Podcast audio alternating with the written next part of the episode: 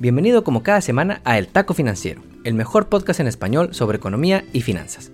Yo soy Enrique Castro y en este podcast creemos en el poder de la educación financiera y cada semana te traemos un episodio nuevo sobre lo último que está pasando en la economía, los negocios y las finanzas y cómo esto impacta nuestras vidas. Hoy es lunes 23 de mayo y luego de la espectacular plática que tuvimos con Miguel Angulo, experto en ciberseguridad, esta semana te vamos a platicar sobre economía internacional. Y es que hoy el dólar vale más frente a otras monedas del mundo que a inicios del año. Y eso tiene implicaciones para ti que nos escuchas, así que comparte esto con tus amigos. Antes de comenzar, tiene rato que ya no te platicamos sobre Rusia, pero la semana pasada nos enteramos de una de las decisiones de negocio más importantes en las últimas décadas y es que McDonald's anunció su salida de Rusia, luego de 32 años de abrir franquicias en la ex Unión Soviética, en una señal del triunfo del capitalismo en Europa del Este. La icónica cadena estadounidense de comida rápida a la que vas a comprar un Happy Meal solo por el juguete, True Story, o a comprar desayuno cuando sales de road trip, anunció su salida de Rusia,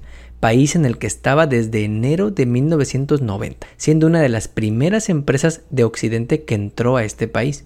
La empresa dijo que la crisis humanitaria y el ambiente de negocios impredecible hicieron que ya no fuera posible continuar operando sus tiendas en Rusia. Esta es una señal de lo que se conoce como soft power de Estados Unidos hacia el mundo. Hablando de un tema importantísimo para todos los latinos, la migración, nos enteramos que el viernes un juez federal bloqueó el plan de gobierno de Joe Biden para terminar con la política conocida como Title 42, que fue iniciada por Trump en 2020 y que permitía a Estados Unidos prohibir la entrada a migrantes para prevenir la propagación de enfermedades contagiosas, sin derecho a entrar a buscar asilo dentro del país como antes sucedía. La verdad es que muchos defensores de migrantes dicen que esto fue usado por Trump como un pretexto para cumplir con su retórica anti-inmigrante, lo cual es medio cierto, pero al mismo tiempo ciudades fronterizas y algunos políticos de ambos lados defendían la política pues dicen que quitarla aumentaría todavía más el enorme flujo de paisanos que quiere venir del sur para buscar aquí una vida mejor. Tan solo en marzo de este año hubo más de 200.000 encuentros con migrantes, así le llama el gobierno,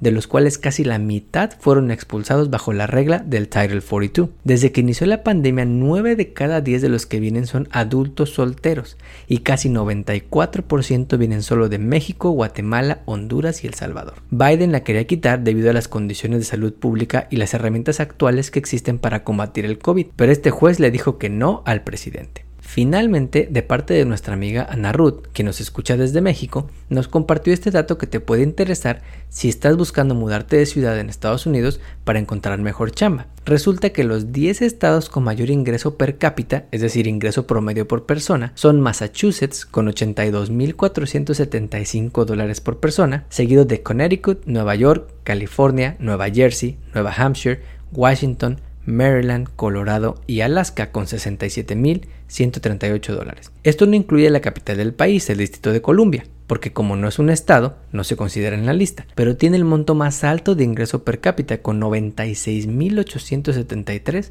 dólares al año. Así que ya sabes, si estás pensando en mudarte de ciudad y vives en algún estado como Alabama o West Virginia, donde se gana en promedio menos de 50 mil dólares al año, estos estados pueden ser opción. Ahora sí, vamos con el taco de la semana.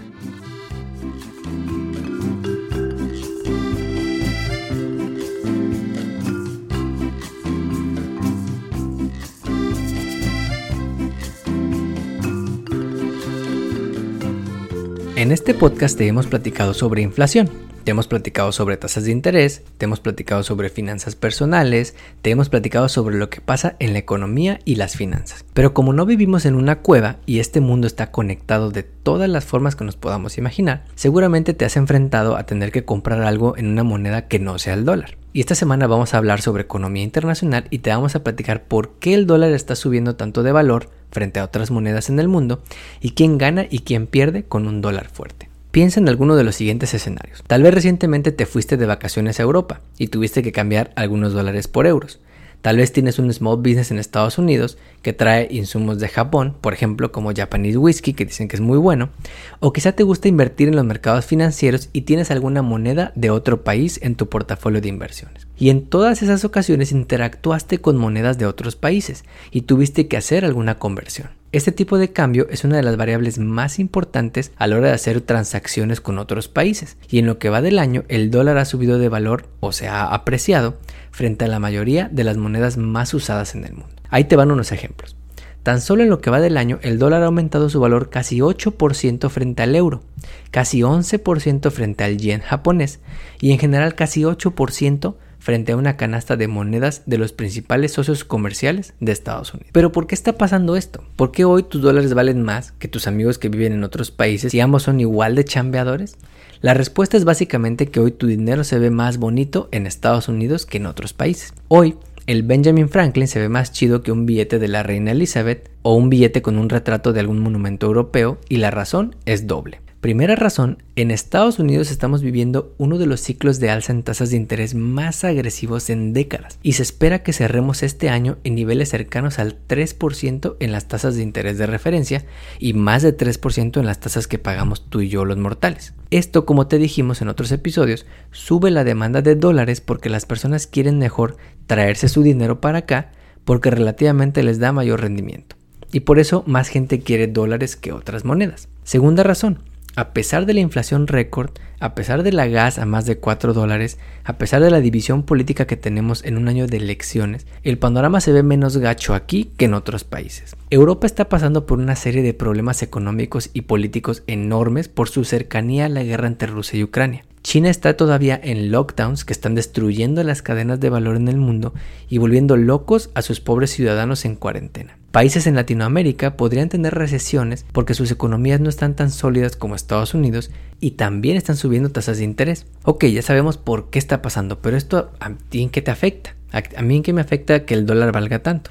Ahí te va. Que el dólar sea más caro que otras monedas significa que si tú quieres usar tus dólares para comprar algo que está en otra moneda, se vuelve automáticamente más barato. Y esto es importante porque debes saber que Estados Unidos es el país que más importa productos del exterior. 2.8 billones de dólares tan solo el año pasado es el monto de las importaciones de productos de otros países a Estados Unidos. Como contexto, el total del paquete de estímulos de Biden fue de 2.2 billones de dólares. O sea, es un chingo. Si tienes un negocio y resulta que traes insumos del exterior, tus costos podrían bajar si el dólar sube de valor. Imagina que tienes una empresa de venta de licores y en diciembre comprabas esos vinos franceses a 100 dólares porque son muy finos. Hoy te podrían costar 92 dólares, solo porque el dólar está más fuerte. Esas telas italianas, esos embutidos europeos, ese whisky japonés o ese té inglés podrían salirte más baratos por la misma razón la otra cara de la moneda es que si te dedicas a vender productos hechos en Estados Unidos y los vendes al extranjero, hoy en día le sales más caro a tus clientes, así que puede que no sean tan buenas noticias para ti. Si te dedicas a exportar autopartes o motores para aviones o vinos californianos, quizá tus clientes del extranjero ya no te compren igual que antes porque ahora les sales más caro. Si te gusta o tienes planeado viajar al extranjero,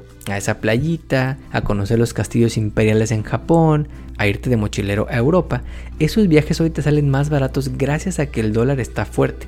Así que por lo menos ahí le ganamos. En el taco financiero creemos que un dólar fuerte es algo que puede seguirse viendo durante el resto del año con todas las implicaciones que ya te platicamos. Y es que la Reserva Federal sigue subiendo tasas de interés durante todo este año a ritmos más acelerados que otros países, lo que podría mantener o incluso aumentar la apreciación del dólar que hemos visto en lo que va del año. Y mientras sigan los problemas del otro lado del charco, como la guerra entre Rusia y Ucrania, como los problemas de China para controlar el COVID, Estados Unidos sigue siendo atractivo a pesar de los problemas que tenemos en casa. No olvides suscribirte a nuestro podcast donde quiera que lo escuches y ponerle 5 estrellas. Recuerda que estamos en Facebook, Instagram y Twitter como arroba taco financiero.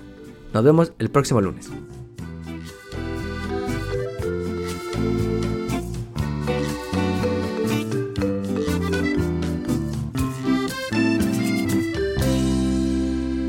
El podcast que acabas de escuchar, El Taco Financiero, refleja la opinión exclusiva del presentador o sus entrevistados, y no representa la opinión de patrocinadores o terceros.